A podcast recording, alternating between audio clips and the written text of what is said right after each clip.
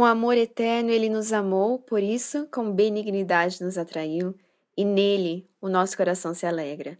Meu nome é Francine Veríssimo Walsh e esse é mais um podcast do Graça em Flor.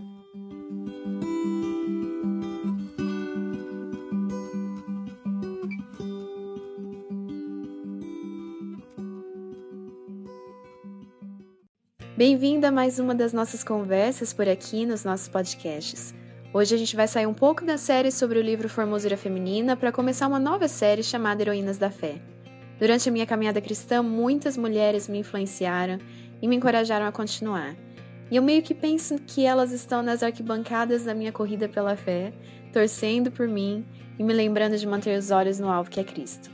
E eu quero que vocês conheçam essas grandes mulheres, porque eu creio que nos ajuda a caminhar rumo ao céu, conhecer mais sobre a vida de pessoas que viveram antes de nós ou que são nossas contemporâneas, mas que dedicaram suas vidas completamente à causa de Cristo. Para começar, eu pensei em trazer a minha amiga, Elizabeth Elliot, e a história dela. Mas conforme eu ia preparando esse material, eu comecei a pensar, Senhor, será que eu estou focando demais na Elizabeth? Será que eu estou apontando as meninas do graça para ela? Ao invés de apontá-las para Cristo. Com isso em mente, eu decidi pesquisar um pouco mais sobre a vida de Elizabeth e ponderar se de fato eu deveria trazer ainda mais um material sobre ela aqui no nosso Graça em Flor. Em meio às minhas pesquisas, eu achei um vídeo do culto que foi feito na ocasião do velório de Elizabeth Elliot. Eu assisti a fala de sua filha Valerie e enquanto ela falava, eu percebi que as lágrimas começaram a surgir.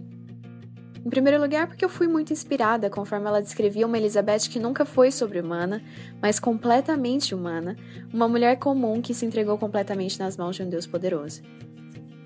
E em segundo lugar, eu acho que eu chorei porque de fato eu tenho Elizabeth como uma amiga, e foi dolorido ouvir sobre sua partida. Ainda hoje, enquanto eu escuto as gravações do seu programa de rádio, Gateway to Joy, o meu coração aperta de alegria e de tristeza toda vez que eu ouço a frase inicial: você é amada com amor eterno, é o que a Bíblia diz, e por baixo estão os braços eternos. No culto memorial, a Valerie contou sobre como Elizabeth sofreu nos meses que sucederam à morte do seu amado de Elliot e sobre como ela teve grandes dificuldades de continuar seu trabalho junto à tribo depois da perda. Mas eu acho que foi mais marcante para mim uma frase que a Valerie diz ter sido o grande motivador da vida de Elizabeth. A frase foi, e eu cito: não são os eventos da vida que transformam as nossas almas. É a forma como nós reagimos diante desses eventos que definitivamente transforma quem nós somos. Fim da citação.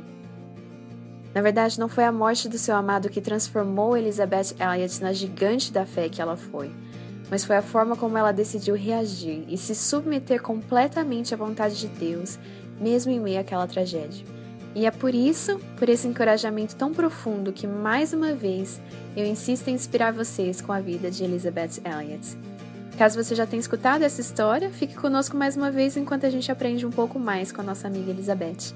E caso você nunca tenha ouvido falar sobre essa grande mulher de Deus, prepare-se para ser encorajada na sua fé. Elizabeth Elliot nasceu Elizabeth Howard, na Bélgica, onde seus pais foram missionários. Quando ela tinha ainda poucos meses de vida, sua família se mudou de volta para os Estados Unidos, em uma cidade próxima da Filadélfia. Quando cresceu, Elizabeth foi para a faculdade e estudou grego clássico, porque enxergava que essa era a melhor maneira de cumprir o chamado que ela acreditava ter, de traduzir a Bíblia para línguas estrangeiras, especialmente línguas indígenas. Com esse objetivo em mente, Elizabeth partiu para o Equador, na América do Sul, onde foi missionária por dois anos, antes de se casar com Jim Elliot, também missionário que ela conheceu na faculdade. Apesar de terem se conhecido nos Estados Unidos e ambos serem um chamado para o Equador, Elizabeth e Jim viajaram separados e foram missionários em áreas distintas do país antes de se casarem em 1953. Um fato super curioso é que Jim disse a Elizabeth que ele só se casaria com ela depois que ela aprendesse a língua local, o que ela fez com sucesso. Elizabeth e Jim tiveram uma filha, Valerie, que tinha apenas 10 meses quando seu pai e outros quatro missionários foram mortos ao tentar pregar para os Alcas, uma tribo completamente isolada e conhecida por assassinar qualquer pessoa que tentasse contato. Depois da morte de seu marido, Elizabeth continuou seus trabalhos com a tribo vizinha, onde eles primeiramente ficaram desde que chegaram ao Equador. Entretanto, depois de um tempo, o Senhor permitiu que Elizabeth conhecesse algumas mulheres da tribo dos Alcas, o que a levou a conseguir adentrar a tribo e ter um trabalho evangelístico com aquelas mulheres. Elizabeth Elliot e sua filha Valerie moraram com os índios que assassinaram seu marido por dois anos, antes que ela voltasse à tribo Quichua e permanecesse com eles por ainda alguns anos, até voltar aos Estados Unidos em 1963. Depois disso, Elizabeth trabalhou escrevendo e dando palestras nacionais e internacionais até o dia em que passou pelos portais do esplendor, em junho de 2015. Muitas de suas obras foram best-sellers e ainda hoje ela continua inspirando e ensinando muitos.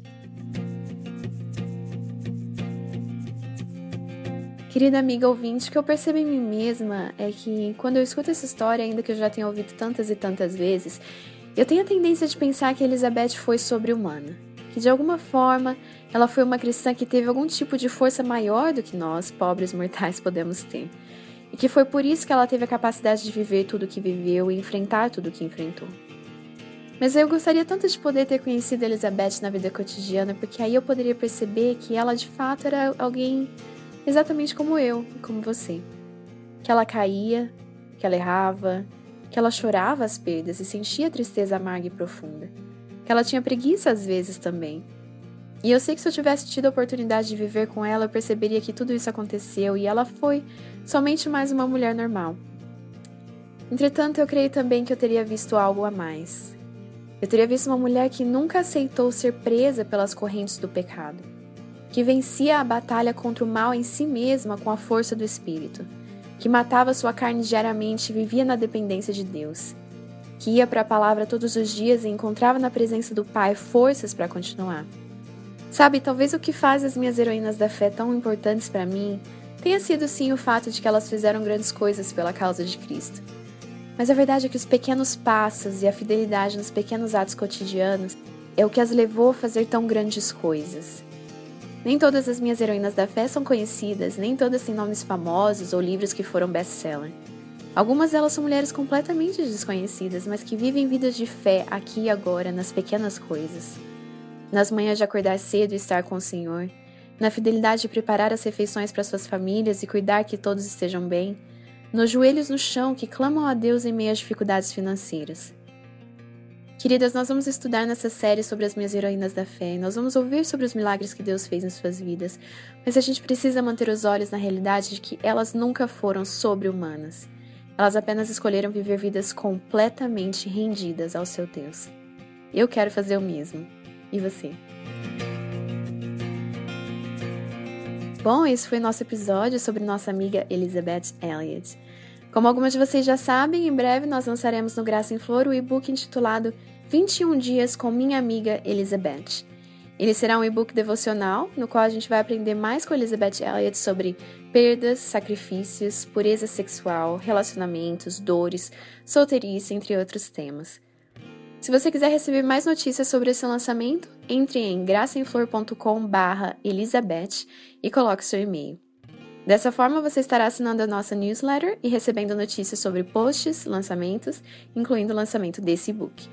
Repetindo, graçaemflor.com barra Elizabeth. Lembrando que graça no link não tem a cedilha e que Elizabeth se escreve com S e não Z.